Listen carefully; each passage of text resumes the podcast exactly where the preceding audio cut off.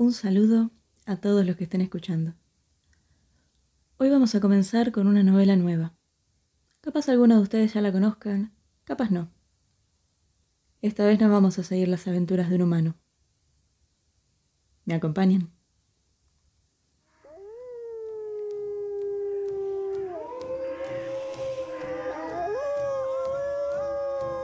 El llamado de la selva por Jack London Capítulo 1 Hacia lo primitivo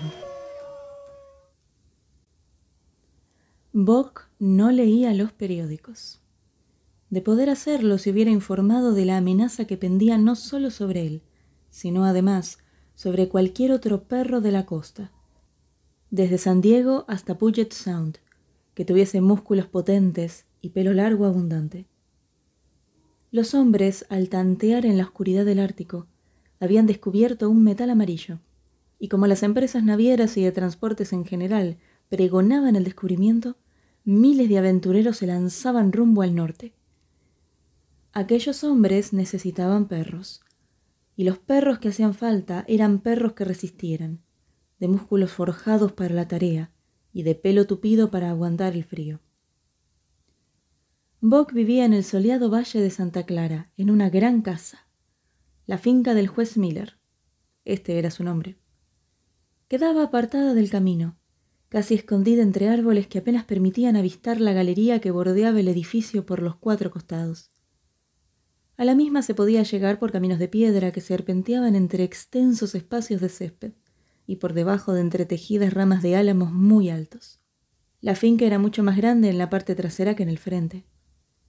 Tenía grandes caballerizas a cargo de media docena de mozos de cuadra, una ordenada fila de habitaciones para criados, cada una con su enredadera y cobertizos, glorietas pobladas de viñas, campos de pastoreo, huertos y fresales. Por otra parte, había también una bomba para el pozo artesiano y un gran estanque de cemento, en el cual los hijos del juez se daban el baño matinal y en las tardes de verano se aliviaban del calor. De este vasto dominio, Bock era amo y señor. Allí había nacido y allí habían transcurrido los cuatro años de su vida. Es verdad, había otros perros, pero carecían de importancia, aun cuando no podían faltar en una finca tan enorme. Se hallaban en los rincones más sombríos de la casa o iban y venían por sus perreras colectivas. Así Toots, el dogo japonés, o Isabel, la chihuahua calva, extrañas criaturas que muy pocas veces asomaban los hocicos más lejos de las puertas y que apenas pisaban el suelo. Los fox terrier, unos veinte más o menos, aullaban tímidas protestas a Tutse e Isabel, que los miraban desde los ventanales, siempre protegidos por legiones de criadas provistas de escobas y estropajos. Pero Bock no era perro de estar en casa ni en perrera. Toda la finca era suya. Salía de casa con los hijos del juez se zambullía en el estanque o escoltaba a Molly y Alice, las hijas del juez, en sus caminatas matutinas o nocturnas, y en las noches de invierno se tendía a los pies del juez, frente al alegre fuego de la biblioteca.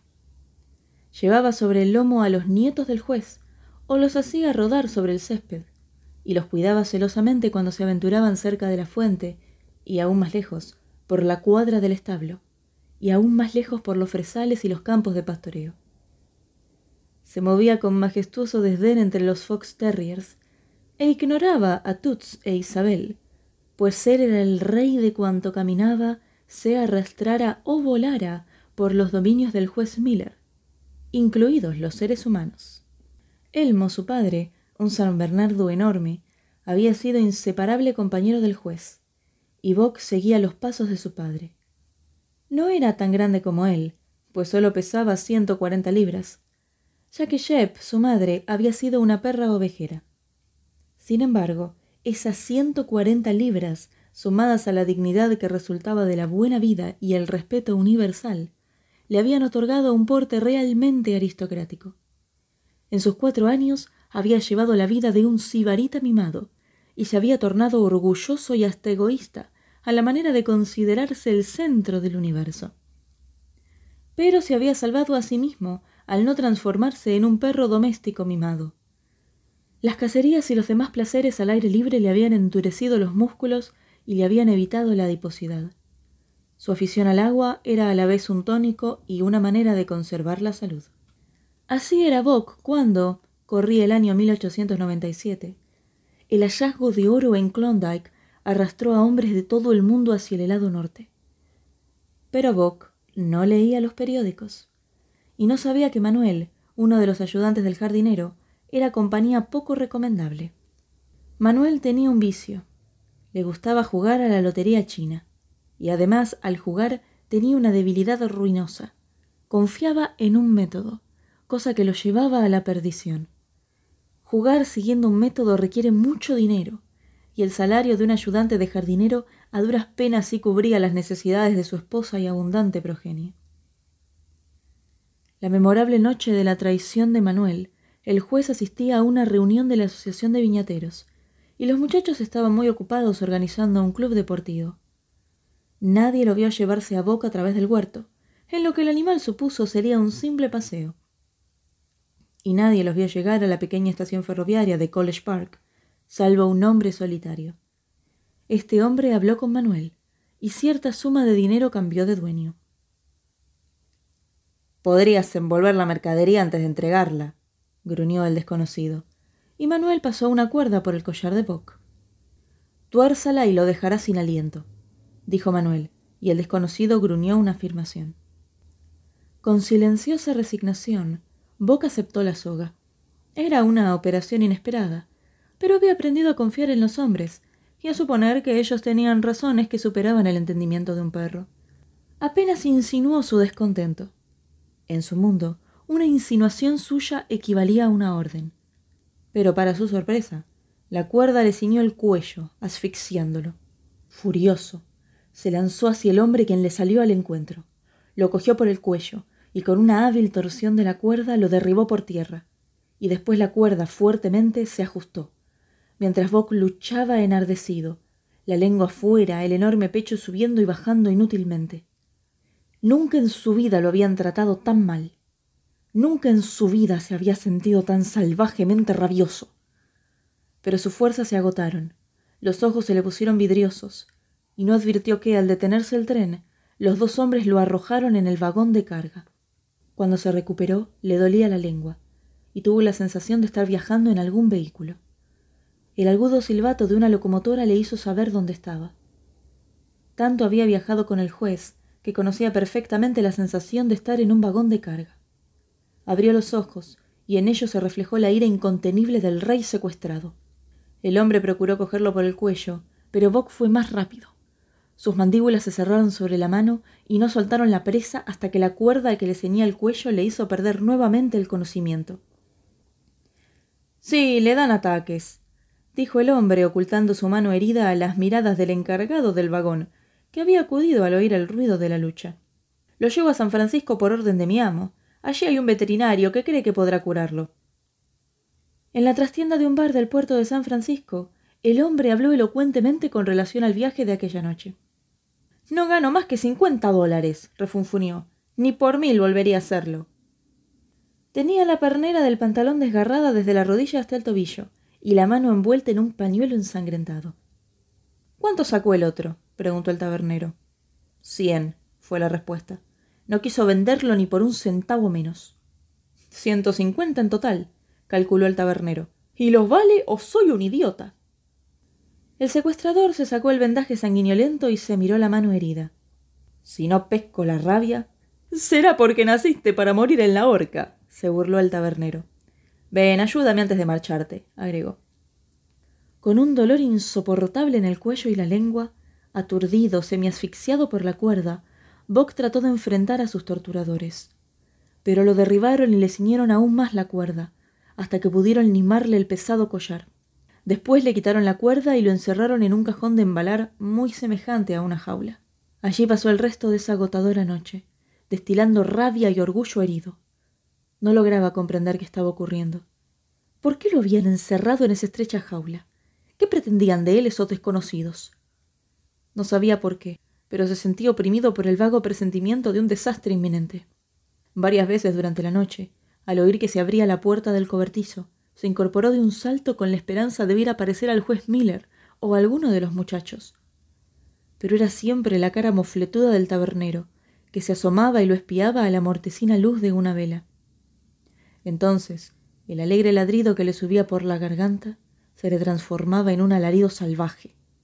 Pero el tabernero no lo molestó. Y a la mañana siguiente aparecieron cuatro hombres y cargaron la jaula. Más torturadores, pensó Bock. Y realmente lo parecían, con sus toscas fachas y sus ropas hechas andrajos. A través de los barrotes, rabiosamente, les ladró, pero se limitaron a reír, y de vez en cuando lo asusaron con un palo que Bock intentó asir con los dientes, ya que eso era precisamente lo que los hombres querían. Así pues, se entendió sombríamente y dejó que cargaran el cajón en un carro. A partir de ese momento, él y la jaula en la que estaba cautivo empezaron a pasar de mano en mano. Se hicieron cargo de él los empleados de la empresa y lo subieron a otro vagón, entre un montón de cajones y envoltorios. Un camión lo condujo hasta un barco. Del barco fue a parar a un depósito de ferrocarril, hasta que por fin lo depositaron en un vagón expreso. El vagón fue arrastrado durante dos días con sus noches por ululantes locomotoras, y durante dos días con sus noches Bock no comió ni bebió. Estaba furioso. Respondió con gruñidos y dentelladas a los gestos amistosos de los empleados del ferrocarril, y estos se vengaron haciéndole muecas. Cuando se lanzaba contra los barrotes, temblando y echando espuma, se reían de él y lo ridiculizaban. Gruñían y ladraban como perros despreciables, agitaban los brazos, maullaban y cacareaban. Todo era muy tonto, lo advertía perfectamente. Pero cuando más tonto le parecía, su furia crecía sin medida, y mayor era el ultraje a su dignidad. No le importaba mucho el hambre, pero la falta de agua lo hacía sufrir terriblemente, y su indignación se tornaba en frenesí. Exageradamente sensible por su nerviosismo, los malos tratos le provocaron un estado febril que se acentuaba con la inflamación de la garganta seca y la lengua hinchada. Solo una cosa lo aliviaba. La cuerda ya no le ceñía el cuello. Aquello les había permitido someterlo, pero ya no contaban con esa desleal ventaja y nunca más podrían volver a dominarlo. Estaba seguro. Nunca volverían a ceñirle una cuerda al cuello. Durante dos días con sus noches no comió ni bebió pero durante esos dos días y dos noches de tormento acumuló una cólera que presagiaba males espantosos para el primero que se pusiera al alcance de sus colmillos. Se transformó en una verdadera bestia salvaje, y los ojos se le fueron inyectando en sangre. Estaba tan cambiado que ni el mismo juez hubiera podido reconocerlo. Cuando en Seattle lo descargaron del tren, los empleados del ferrocarril suspiraron con alivio. Con temor, Cuatro mozos de cordel transportaron el cajón hacia un patio cerrado por una alta pared. Un hombre gordo de tricota roja salió al patio y firmó el recibo de la jaula. Bock intuyó que ese hombre sería su torturador y se lanzó contra el enrejado. El hombre gordo sonrió fríamente y se armó de un garrote y un hacha. No se le ocurrirá soltarlo ahora, dijo con terror uno de los mozos de cordel. Claro que sí, respondió el hombre descargando el hacha sobre las maderas del cajón. Los cuatro hombres que habían transportado el cajón echaron a correr como enloquecidos, y después de trepar hasta el borde del muro, se sentaron para gozar del espectáculo. Bock se lanzó contra las maderas astilladas, luchando por despedazarlas, mordiéndolas. Allí estaba él desde dentro, gruñendo y rugiendo cada vez que el filoso acero golpeaba desde afuera, tan ansioso por salir como le estaba el hombre de la tricota roja por sacarlo. Vamos, demonio enloquecido. dijo el hombre cuando hubo abierto un boquete lo suficientemente amplio como para permitir que pasara el cuerpo de Bock. Al mismo tiempo, pasó el garrote a su mano derecha y dejó caer el hacha. Bock era realmente un demonio enloquecido cuando se preparó para saltar. Tenía el pelo erizado, su boca resumaba espuma, y un brillo demencial le asomaba en los ojos inyectados de sangre. Súbitamente, sus ciento cuarenta libras de furia exaltada por la pasión de dos días y dos noches de encierro se lanzaron contra el hombre. Cuando sus fauces iban ya a aferrar el cuello, en pleno salto, Bock recibió un golpe que lo detuvo en seco. Sus dientes se cerraron en un choque doloroso. Giró sobre sí mismo y cayó sobre su lomo. No comprendió lo que ocurría. Nunca lo habían castigado con garrote. Volvió a la carga, con un grito que era a la vez aullido y ladrido. Lo derribó un nuevo y demoledor garrotazo. Entonces se dio cuenta que la causa de su dolor era el garrote, pero su furia ya no conocía límites. Doce veces cargó contra el hombre, y otras tantas contuvo éste el ataque y lo abatió. Luego de un golpe particularmente feroz, a duras penas se incorporó, demasiado aturdido para atacar. Tambaleándose, avanzó mientras la sangre le brotaba por las orejas y la nariz y le manchaba el hermoso pelaje. Se le acercó el hombre y descargó un terrible golpe en el hocico. Todo el dolor que Boca había soportado era nada en comparación con la aguda agonía de ese ataque perverso. Con un rugido leonino se abalanzó otra vez sobre el hombre, pero éste, después de pasar tranquilamente el garrote a su mano izquierda, cogió a Bock por debajo de las quijadas y lo sacudió hacia atrás, y Bock golpeó el suelo con la cabeza y el pecho. Atacó por última vez. Entonces el hombre descargó el golpe que se había reservado astutamente durante todo ese tiempo, y Bock se desplomó sin sentido. ¿Cómo sabe domar perros? Desde lo alto del muro gritó entusiasmado uno de los mozos de cordel. Druder es capaz de domar uno por día y dos los domingos, asintió otro. Poco a poco, Bock comenzó a recuperar el sentido, pero no su fuerza. Siguió tendido en el sitio donde se había desplomado y observó al hombre de la tricota roja. Se llama Bock, reflexionó el hombre citando la carta mediante la cual el tabernero acompañaba el envío de la jaula y el perro. Bueno, Bock, hemos peleado un poco, pero no vale la pena que las cosas pasen a mayores. De pronto parecía de buen humor. Has aprendido cuál es tu lugar y yo sé perfectamente cuál es el mío. Pórtate bien y todo marchará. Pórtate mal y te romperé la crisma, ¿entendido? Mientras hablaba, acariciaba sin temor la cabeza que había golpeado con tanta ferocidad. Box soportó sin protestar el roce de esa mano que le ponía los pelos de punta. Mas cuando el de la tricota roja le trajo agua, bebió ávidamente. Después devoró la generosa ración de carne cruda que aquel hombre le sirvió directamente con las manos. Había perdido, lo sabía, pero no estaba derrotado. Comprendió de una vez por todas que no tenía defensa contra un hombre armado de un garrote. Había aprendido la lección, y no la olvidaría por el resto de sus días. Aquel garrote era una revelación. Era su presentación en el reino de la ley primitiva, y había llegado a encontrarlo a mitad de camino. Las verdades de la vida habían sumido apariencias violentas, y al enfrentarlas sin acobardarse, lo había hecho con toda la astucia latente en su verdadera dimensión. Con el paso de los días, vio llegar otros perros. Unos en jaulas, como él, otros sujetos simplemente por cuerdas, unos dócilmente, otros ladrando y gruñendo como él. Y a unos y a otros los vio someterse al hombre de la tricota roja. Una y otra vez, mientras presenciaba aquel espectáculo brutal, Boca asimiló la lección. Un hombre con un garrote es la ley, un amo al que hay que obedecer, e incluso adular. Bock jamás incurrió en esto último, pero vio a muchos perros vencidos que meneaban la cola y le lamían la mano al hombre, tratando de ganarse su favor. Y hasta vio a un perro que ni obedeció ni se dio por vencido, morir en la lucha por la supremacía. De tanto en tanto, aparecían hombres que hablaban acalorada o salameramente con el de la tricota roja y en tales ocasiones, cuando entregaban dinero, los desconocidos se llevaban uno o más perros. Box se preguntaba dónde irían, pues nunca regresaban. Pero el temor al futuro lo dominaba, y se sentía feliz cada vez que no era elegido. Mas por fin le llegó el turno, encarnado en un rugoso hombrecito que escupía un inglés derrengado entre muchas y torpes exclamaciones que Bock no lograba comprender. ¡Recristo! exclamó cuando sus ojos se fijaron en Bock. Esto ser perro, buena cría, ¿eh? ¿Cuánto costar? Trescientos. Y es un regalo, fue la rápida respuesta del hombre de la tricota roja. ¿Y ya que pagas con dinero del gobierno, no irás a quejarte, eh, perro? Perro sonrió.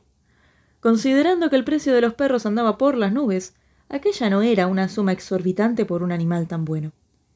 El gobierno canadiense no perdería nada, ni su correspondencia andaría más lentamente. Perrault era experto en la materia, y al observar a Bock comprendió que se trataba de uno entre mil. Reflexionó para sus adentros. Uno entre mil. Bock vio que cierta cantidad de dinero pasaba de uno a otro de los hombres, y no se sorprendió cuando él y Curly, una simpática terranova, se fueron con el hombrecito rugoso. Esa fue la última vez que vieron al hombre de la tricota roja. Y una última y melancólica mirada a la ciudad de Seattle desde la cubierta del Norhall fue también la despedida de ambos al templado sur. Perrault condujo a los perros bajo cubierta y los entregó a un gigante de tez oscura llamado François. Perrault era franco-canadiense y bastante moreno, pero François era un mestizo franco-canadiense mucho más moreno aún. Se trataba, para Bock, de una clase de hombres completamente nueva, de los que vería muchos más. Y si bien es cierto que no llegó a sentir afecto por ellos, llegó sin embargo a respetarlos sinceramente. No tardó en comprender que Perrault y François eran hombres justos, calmos e imparciales para administrar justicia, y lo suficientemente inteligentes como para no dejarse engañar por un perro. Buck y Corley se encontraron en el entrepuente de Narhal con otros dos perros. Uno era enorme y blanco como la nieve. Procedía de Spitzbergen, de donde lo habían sacado el capitán de un ballenero al que después había acompañado a una expedición geológica a las Islas Barren. Solía ser cordial, pero traicionero. Sonreía y al mismo tiempo no cesaba de tramar barrabasadas, como aquella vez, por ejemplo, en que robó parte de la cena de Bock, la primera que comía a bordo. En el mismo momento que Bock se lanzaba para castigarlo, el látigo de François silbó en el aire y cayó sobre el culpable con tanta contundencia que lo único que tuvo que hacer Bock fue recoger el hueso. Bock resolvió que el mestizo se había comportado correctamente y le tomó más respeto. El otro perro no le prestaba atención a nadie ni trataba de robar la comida de los recién llegados. Era solitario y hosco.